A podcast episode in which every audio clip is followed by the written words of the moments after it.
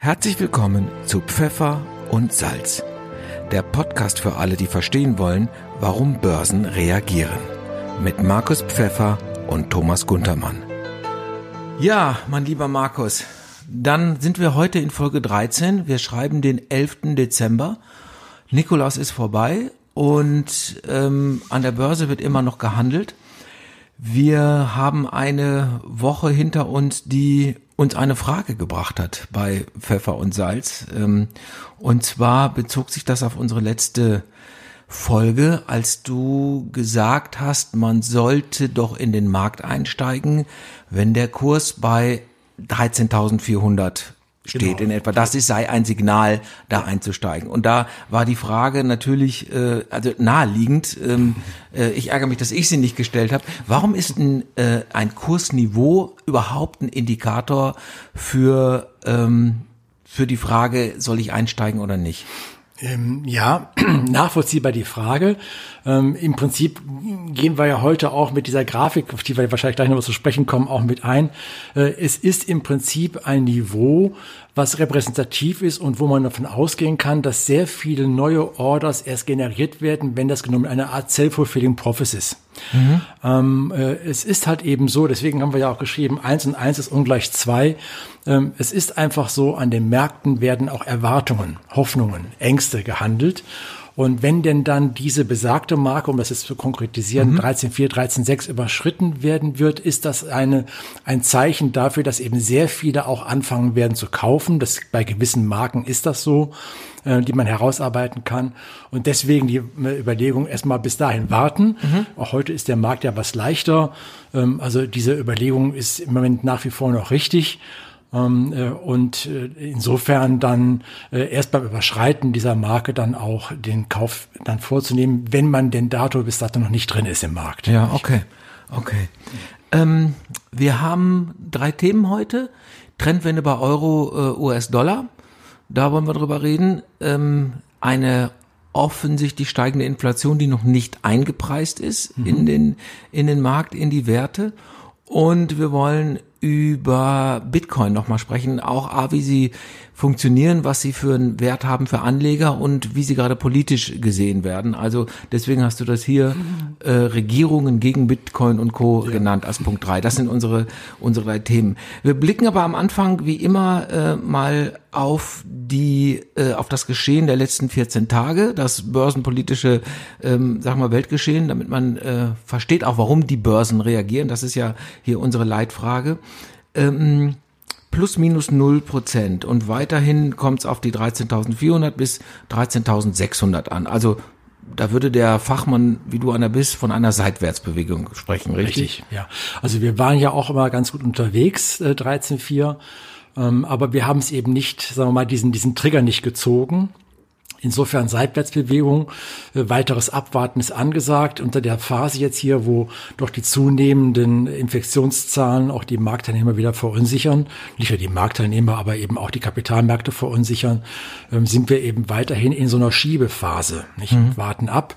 Ähm, wir haben ja auch die Gespräche nach wie vor mit Thema Brexit noch laufen. Mhm. Johnson war ja in Brüssel gewesen mit Frau von der Leyen. Da scheint es äh, jetzt auch keine ähm, greifbaren Ergebnisse gegeben zu haben, außer dass man sich erst nochmal weiter vertagt hat. Ich glaube, bis Sonntag ist jetzt nochmal die Sprache. Deadlines ja. scheinen da überhaupt nichts mehr zu zählen in diesem ganzen Brexit-Prozess. Ja. Aber äh, es scheint auch so zu sein, ich habe jetzt beziehe mich auf ein paar Kommentare, die ich gelesen habe und gehört habe, dass es da offensichtlich gar nicht mehr um Details geht, sondern dass es einfach tatsächlich ganz, ganz, äh, also idealistische Unterschiede gibt äh, äh, von dem, also grundlegende fundamentale Unterschiede von der Art und Weise, wie man, was man damit erreichen will. Und das ist da gar nicht, also ich, ich drücke ich drücke eine einfache Sache sehr kompliziert aus. Wenn man Johnson Glauben schenkt oder wenn man die Dinge ähm, versucht zusammenzuzählen, ist ein, ein, ein Brexit, ein harter Brexit ohne ähm, Vereinbarung realistischer geworden. Ja. Weil zwei ähm, Ideologien, das war das Wort, das ich gesucht habe, ja, gegenüber sich stehen und ja. ich glaube, keiner bewegt sich da. Ist auch eine Profilierungssache mit dabei.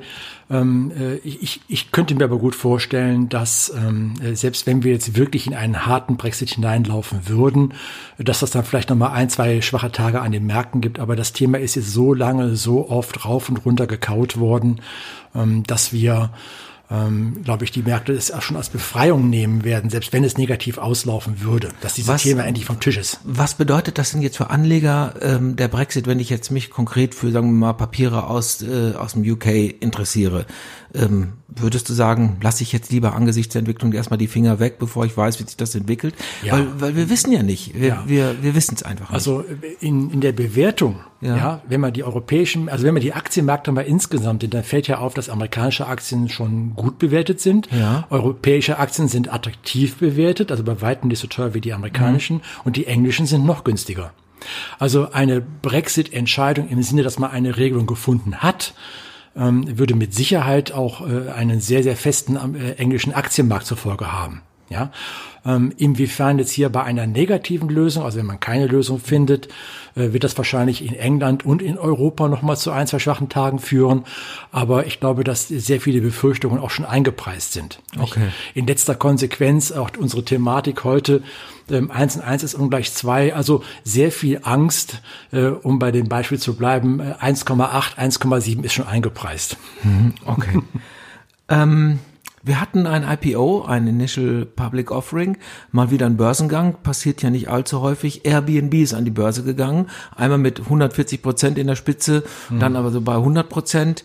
Ähm, Tja. wundert dich das bei dem Geschäftsmodell von Airbnb? Ja, gut, ich meine, äh, im Prinzip ja, in dieser, Pa- in dieser Zeit jetzt hier, die von Covid-19 gekennzeichnet ist, ist es vor allen Dingen interessant, das Bewertungsniveau zu sehen.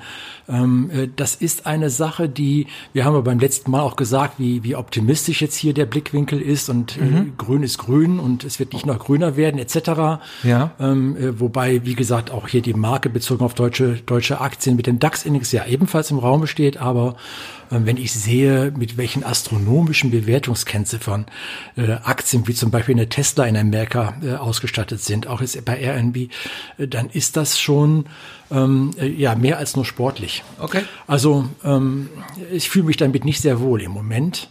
Ähm, obwohl die Grundhaltung so positiv ist und ich so optimistisch oder wir so optimistisch sind, äh, die Bewertung äh, mancher Tech-Aktien äh, in Amerika ist, ist, ist, ist nicht besorgniserregend, aber ist auf jeden Fall eine Sache, auf die man ein großes Auge haben sollte.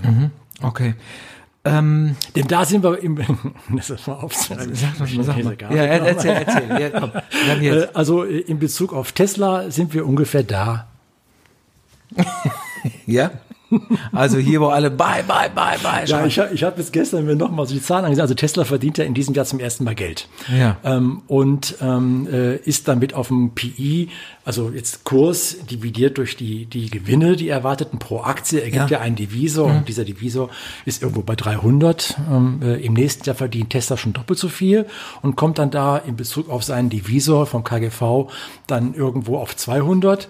Und in zwei Jahren verdient es nochmal mehr Geld und dann kommt es auf einen Divisor von 100. Das ist aber doch schon sehr gut, oder? Ja, ist sehr teuer. Äh, denn wenn man Gut ansieht- oder teuer?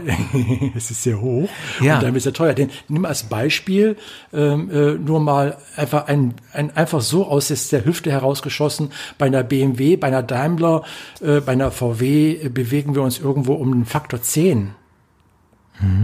Ja, das ist ähm, äh, also der, der bei gewissen Aktien hat der Markt ein, eine Bewertungsakzeptanz, äh, die außergewöhnlich ist, die mich manchmal so ein bisschen an 2001 erinnert. Nicht? Okay. Also und um wieder auf die Grafik zu kommen, nicht, äh, ich weiß gar nicht, ob man es jetzt sehen kann, ähm, aber jetzt auch für die Zuhörer im Podcast. Ähm, äh, das soll so einfach einmal so eine, Routine darstellen, wie denn dann es überhaupt an den Märkten so zu diesen Bewegungen kommt. Wir beginnen den I've got a stock that could really excel, really excel, excel, sell, sell, sell. Ne? This is a madness I can take anymore. Goodbye, goodbye, bye, bye, bye, bye. Ähm, ist jetzt natürlich ein bisschen plakativ. Ich finde die sehr lustig. Ich habe die Grafik übrigens, ich meine 1987. Ich war also gerade äh, im Job drin ähm, äh, hatte ich, das war in den 87er Crash. Und dann war die, es gab auch noch eine andere, die auch so schön war, aber die habe ich nicht mehr. Aber die habe ich mitgenommen. Ähm, und damit zeigt sich so ein wenig, äh, eins und eins ist ungleich zwei, an den Kapitalmärkten werden Erwartungen gehandelt. Und wir haben Phasen, in denen eben die Marktteilnehmer sich sicher sind, dass eins und eins mindestens 2,2 ist. Und unter vorgehaltener Hand sagt man so, es könnte sogar 2,5 sein. Äh, Und es gibt die anderen Phasen, dieses Jahr in der Phase des Ausverkaufs, wo die Marktteilnehmer sicher sind, dass eins und 1, höchstens 1,5 ist und hinter vorgehaltener Hand man gesagt, es könnte auch nur 1,2 sein. Also diese, diese emotionalen Marktphasen, ähm, äh, mögen dann durchaus nicht rational erscheinen, aber unter dem Aspekt, dass eben hier Erwartungen an den Kapitalmärkten gehandelt werden, eingepreist werden, Zukunftserwartungen, die eben sehr stark menschlich sind in Bezug auf jetzt Gier oder Angst, mhm. äh, kommen wir eben auch zu diesen Bewertungsniveaus. Und deswegen ähm, ist, ähm, muss man einfach mal festhalten, dass es eben gewisse Aktien gibt, die im Moment eine sehr, sehr ambitionierte Bewertung haben. Tesla, da waren wir. Also ich will gar nicht jetzt so auf der Tesla rumreiten, aber es gibt gibt eben Aktien, gerade im Tech-Bereich, die eben sehr stark ambitioniert bewertet sind. Das muss man einfach im Hinterkopf halten. Okay, aber verstanden. Jetzt könnte man aber doch, wenn ich jetzt eine als Anleger eine Entscheidung treffen möchte für ein für ein Papier, ja, und ähm, ich weiß, ich beschäftige mich zum Beispiel, bleiben wir bei Tesla, ich beschäftige mich damit. Ich weiß, dass das Unternehmen natürlich am Anfang wenig Geld verdient hat, weil das Unternehmen total viel investiert hat in die Infrastruktur, zum Beispiel in die Ladeinfrastruktur. Weil wenn ich Elektroautos auf die Straße bringe, muss ich dafür sorgen, dass die auch mit Energie versorgt sind. So, das gehört ja zusammen. Das sind riesige Investitionen, die hat Tesla ja von Anfang an mit getätigt, ein eigenständiges Netz sich aufgebaut und das zahlt sich doch jetzt aus. Das bedeutet, wenn ich davon ausgehe, die politischen Förderungen sind dafür Elektroautos, ja, und äh, der, der, die haben jetzt gerade ja nochmal sich auf die Klimaziele äh, geeinigt in der, in der EU. Das heißt doch, dass sowohl die politischen Voraussetzungen als auch vielleicht die unternehmerischen Voraussetzungen geschaffen worden sind. Gigafactory äh, da in der Nähe von Berlin. Mhm. Könnte ich doch sagen, egal wie teuer das Ding ist, da bin ich mit dabei. Ja, ja, ich weiß, ich kenne ja diese Argumentation, aber man muss auch im Hinterkopf halten wenn ich auf zwei Jahre Sicht schon immer noch eine ambitionierte Bewertung habe, die in Bezug auf alle anderen Automobilhersteller sich um Lichtjahre entfernt hat, ähm, dann äh, äh, muss ich mich natürlich fragen, wobei festzuhalten ist, Tesla hat ja, sagen wir mal, äh, in Bezug auf Batterietechnik etc., Akku, ja auch wirklich ähm, äh, Vorsprung der sich vielleicht um ein, zwei Jahre wird. Aber wie schnell werden andere Automobilhersteller diesen Vorsprung aufholen können? Also wie lang kann sich Tesla mit seinem im Moment vorhandenen Know-how-Vorsprung dann auch noch halten in diesem Niveau? Also ähm, äh, ich würde einfach hier äh, mit Vorsicht walten und eben das im Hinterkopf haben, wohl wissen, dass Tesla im Moment der Brand schlechthin ist für die Werte, aber wir bewegen uns auf einem ambitionierten Niveau. Äh, anderes Beispiel, Nikola, ähm, LKW-Sparte, Elektrotrucks, äh, wo es ja entsprechend sagt, wo auch noch überhaupt kein Umsatz ist, wo noch nicht mal es Produkte gibt äh, und wir trotzdem eine ambitionierte Bewertung hatten. Airbnb ist jetzt auch sehr, sehr hoch bewertet in der Phase, wo ähm, äh, wir im Moment zumindest mal wieder mit äh, doch steigenden Infektionszahlen ähm, da konfrontiert sind und davon ausgehen müssen, dass äh, eine, Immunität, eine Herdenimmunisierung ähm, äh, vielleicht im April, Mai, wenn denn dann erreichbar ist. Ja, und da ja, so optimistisch noch, bist du? Fließt noch sehr viel Wasser den Rhein sehr optimistisch. Ja gut, ich habe letztens noch ein Interview gesehen mit BioNTech, beziehungsweise mhm. mit dem Gründer von BioNTech. Mhm und äh, der dann auch, ich meine, hätte auch April gesagt, ja, wir müssen gucken. Wir haben ja jetzt auch gelernt, dass mal eben 100 Millionen Dosen, die verfügbar sein sollen, bis zum Jahresende dann plötzlich nur noch 50 Millionen sind, Richtig. aufgrund von logistischen Problemen. Ähm, Und aber, Qualitätsproblemen wohl auch. Aber ja, das ich, Fakt ist, es ist so, ja. ist schon mal halbiert jetzt mal eben. Ne? aber ähm, äh, gehen wir mal einfach ein bisschen mit ein bisschen optimistischem Blick, nicht? Wandern wir mal langsam von dem hier mal da hinten rüber zu bye bye bye. dann dann denke ich mal schon wird sich doch einiges tun. Man darf okay. ja auch nicht einzig überlegen, auch wenn, wenn diese Herdenimmunität mit 70 Prozent wir haben ja gesehen, die Heinsberg-Studie von Professor Streeck, äh, dass wir wohl scheinbar doch eine wesentlich größere Dunkelziffer haben, die bereits jetzt auf irgendeine Art und Weise schon infiziert waren, auch wenn sie es nicht gemerkt haben, sodass denn dann, wenn wir dann 40, 50 Prozent erreicht haben, die Dunkelziffer im Hinterkopf halten, vielleicht schon etwas früher dem Ziel kommen. Also ich würde hier ähm, mit ein bisschen Optimismus auf diese Zeitkante schauen. Aber nichtsdestotrotz bleibt dann immer noch der Januar, der Februar, der März etc. vor uns äh, mit einer entsprechenden eventuellen negativen Begleitmittel, ist das dann nochmal eine Herausforderung für die Kapitalmärkte. Mhm. Gut, dann machen wir diese Tür jetzt zu. Äh, war eine kleine Frage nach Airbnb. Da haben wir, daraufhin haben wir lange über Tesla und die Tesla-Aktie gesprochen. Und äh, jetzt auch noch über Nikola Alle Wege führen und nach alle Rom. Wege führen nach Rom. Also, dann haben wir das jetzt besprochen. Ähm, Mache ich das äh, nächste Thema, das ich mit dir besprechen wollte, Markus. Der US-Dollar verliert seit Mai gegen den Euro. Das heißt, der Euro ist äh, sehr stark. US-Dollar hat rund 12 Prozent äh, verloren.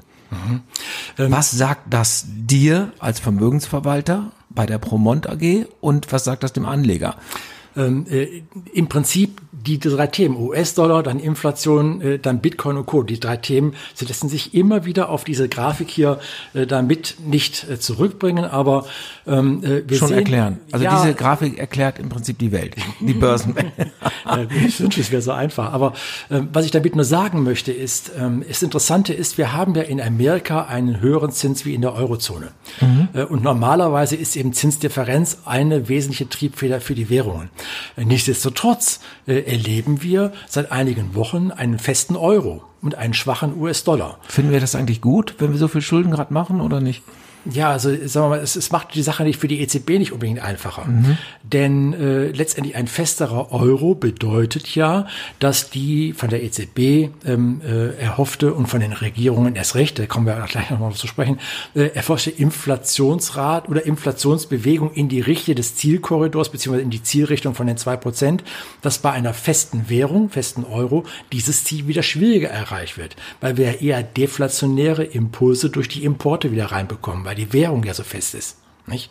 Also das war ja eine Sache, die man der EZB auch immer vor, nicht, also dass man, die man ebenfalls mit dem Hinterkopf halte, dass eben die Zinspolitik der EZB auch dazu führt, dass letztendlich der Euro, der Dollar fester wird und wir auf die Art und Weise auch ein bisschen Unterstützung bekommen bezüglich unserer, sagen wir mal, Verhinderung der Deflation. Bevor wir zu der EZB kommen, es gab doch mal die Idee dieser EU-Wiederaufbaufonds. Und da war jetzt ja die Meldung in den letzten Tagen, dass die sich verzögern. Sag doch, erklär doch bitte nochmal, was, was, was genau sind diese EU-Wiederaufbaufonds und warum gibt es die überhaupt und warum verzögert sich das? Gut, das ist ja die, das war ja, das war ja unter anderem auch ein Punkt, wo, dem man, oder, äh, seitdem man diese Euro-Festigkeit sehen kann. Die Tatsache, dass jetzt hier die 750 Milliarden äh, in, den, in die Hand genommen ist, ein Großteil davon sogar als unwiderrufliche Zuwendung für die einzelnen Staaten gedacht ist, äh, dass letztendlich hier die EU-Kommission zum ersten Mal nicht nur ein Papiertiger ist, sondern mit Geld auch echt agieren kann, äh, hat ja der Eurozone eine ganz neue ähm, sagen wir mal, eine Erhöhung der Stabilität gegeben. Ja? Und diese Erhöhung der Stabilität, diese damit äh, verbundene Attraktivität der Eurozone oder sich wieder aufbauende Attraktivität führt ja auch zu einer festeren Euro. Ja, das ist so ein Aspekt, der entgegen dem, was normalerweise eben treibend ist bei den Währungen, äh, plötzlich ein Aspekt hochkommt, nicht? der dann da bei den Kapitalmärkten zu einer Umallokation führt. Ja, ähm, äh, etwas belastend in der letzten Zeit war dann eben Polen-Ungarn äh, im Sinne von, ähm, dass man da eben sein Veto einricht, äh, ein, einlegen wollte, dementsprechend diese 750 erstmal blockiert, weil auf anderer Seite man eben mit manchen Entscheidungen in der EU nicht zufrieden war. Da scheint man aber jetzt auch eine Lösung gefunden zu haben. Also die 750 Millionen, äh, Milliarden sind jetzt durch. Äh, Und damit haben wir ein effektives Mittel. Äh, Das ist pro Euro, ähm, dass man diese Problematik mit Polen und Ungarn lösen konnte, ist ebenfalls pro Euro. Also das sind solche subjektiven Faktoren, die sehr zügig und sehr schnell bei den Märkten zu Bewegungen führen können, die dann auch äh, sich nochmal dynamisieren können. Also 1,21 ähm, äh, Euro-Dollar muss nicht das Ende sein. Das soll die Aussage sein. Wir sind noch nicht in der Phase hier in Bezug auf den Euro, aber wir bewegen uns dorthin. Und das ist eine Sache, die die äh, EZB mit Sicherheit auch im Blick hat, auch wenn Frau Lagarde gestern ähm, äh, in der Pressekonferenz zwar angesprochen auf den festen Euro, sich diesbezüglich erstmal nicht groß geäußert hat. Genau. Sprechen wir über die EZB. Es gab eine Ratssitzung gestern, hast du gerade gesagt. Ähm, da ähm, ging es um die Anleihenkäufe, aber auch um den Wechselkurs. Sie hat sich nicht eindeutig geäußert. Das äh, war, war wohl so. Glaubst du, dass Frau Lagarde versucht, den Kurs des Euro zu drücken? Ähm, äh, also, Durch Anleihkäufe zum Beispiel? Ja, ähm, ähm, also nicht ja als Antwort auf die Frage, sondern so als Platzfüller für die Antwort. Ähm, die, die Währungspolitik, also die EZB macht keine Währungspolitik, offiziell. Die EZB äh, macht aber auch keine Staatsfinanzierung offiziell. Die beide Punkte muss man separat betrachten. Ähm, äh, sagen wir mal so, für die Für die EZB ist die Eurofestigkeit im Moment ein Aspekt, den sie sehr wohl beobachtet und wo den sie sicherlich auch in der Entscheidung über die Maßnahmen, die getroffen werden, mit einfließen lässt, den sie aber nach außen hin nicht groß kommentieren wird.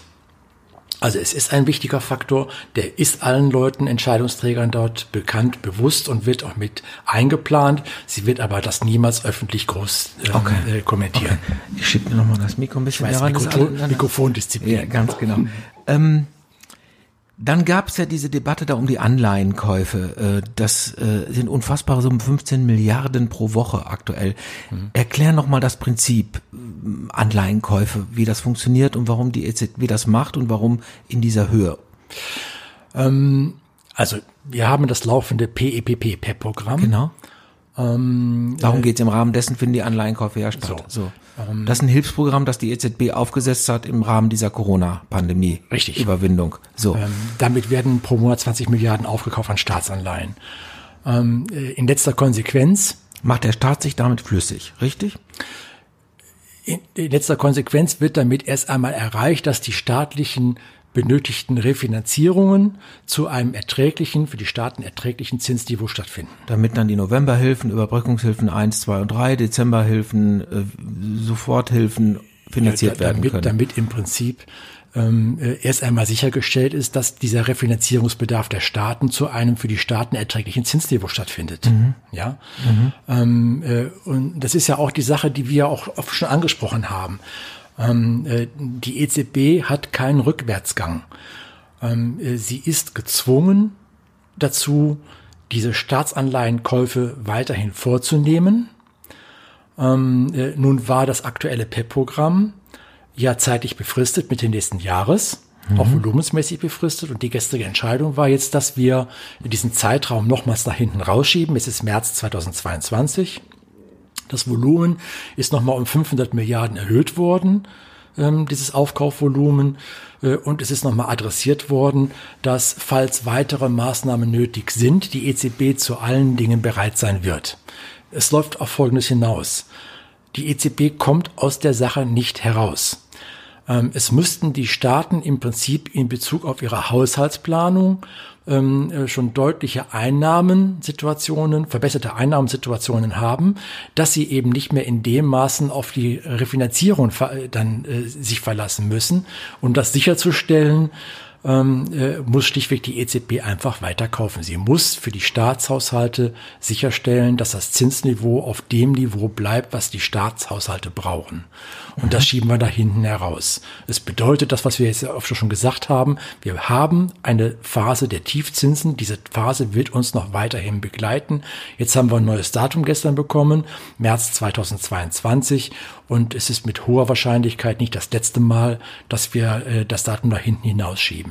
Ja. Jetzt mal die Interpretation eines Laien, jetzt sage ich mal auf des laienhaften Anlegers. Ähm, jetzt könnte ich ja sagen, okay, also die Zinsen bleiben niedrig, Takeaway. Mhm. So, das heißt, wenn ich jetzt mit meinem Geld, das ich möglicherweise habe oder investieren möchte, äh, Renditen erzielen will, muss ich das in Fonds oder in ETFs, über die wir bereits gesprochen haben, oder in Aktien tun, weil das die einzige Möglichkeit ist. Ich kann Kunst sammeln, wenn ich das verstehe, klar, oder seltene Vinylschallplatten, auch super, aber ähm, Uhren, auch toll, aber ich müsste in, muss in Wertpapiere gehen. Das heißt, das wird auf absehbare Zeit werden Aktien und an der Börse wird ein bedeutendes Thema sein, richtig? Ja. ja. Die, die Aussage von uns ist es auf grün, es bleibt auf grün, es wird nicht grün. Und wir sehen ja auch immer, sagen wir, diese rationale, irrationale Diskrepanz, hast du ja auch schon gesagt, dass es an den Märkten, also das, was wir an den Börsen sehen, ja eigentlich floriert, ja. Hm. Aber ähm, die Wirtschaft ist, der Wirtschaft ist real draußen vor unserer Tür gar nicht so gut geht oder die auf Hilfen und so weiter angesiedelt sind. Und das, das eigentlich passt das nicht zusammen, aber es passt sehr wohl zusammen. Ja,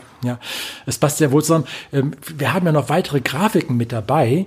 Ähm, jetzt haben wir das eben bei der Währung, glaube ich, hatten wir das gar nicht gezeigt. Warte, wir gucken ähm, uns das an. Ich äh, äh, äh, fahr mal eben rüber. Immer so. diese Technik. Warte mal, jetzt muss ich. So. Jetzt bin ich gleich da. Ist einer ähm, PowerPoint, da ist sie. So, das ist ähm, das war jetzt eben der ein Euroschiff in schwerer See. Ja, und ja. hier ist einfach nur, was wir eben auch schon gesagt haben. Also diese Bewegung hier hinten, die wir sehen, dieser Anstieg jetzt hier.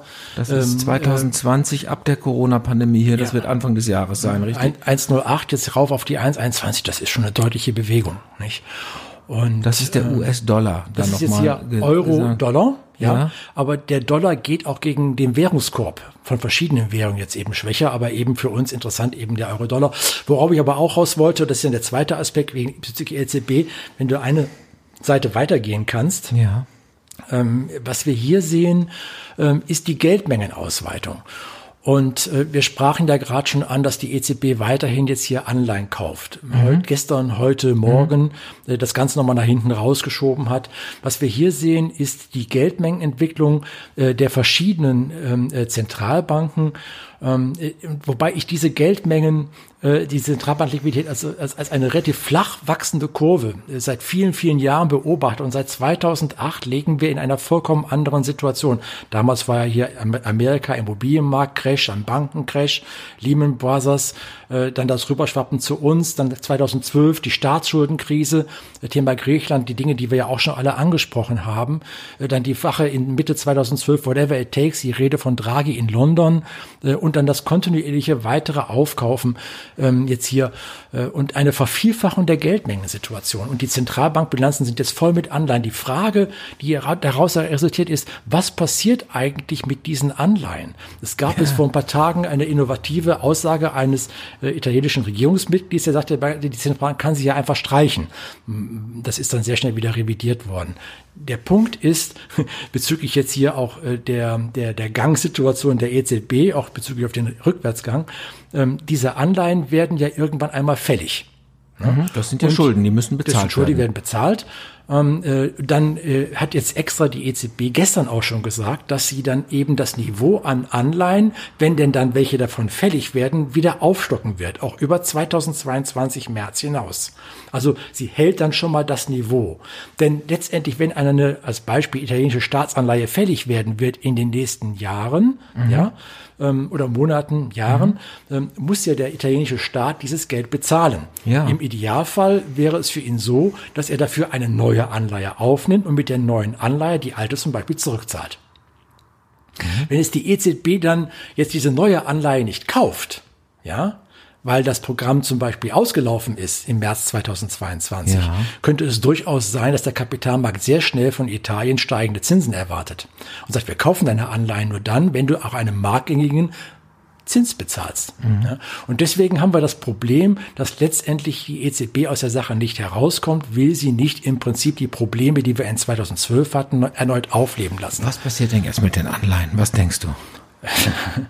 Ähm, das ist eine, äh, ein, ein Punkt, über den natürlich viel diskutiert und debattiert wird. Mit Sicherheit werden sie nicht gestrichen werden. Nicht?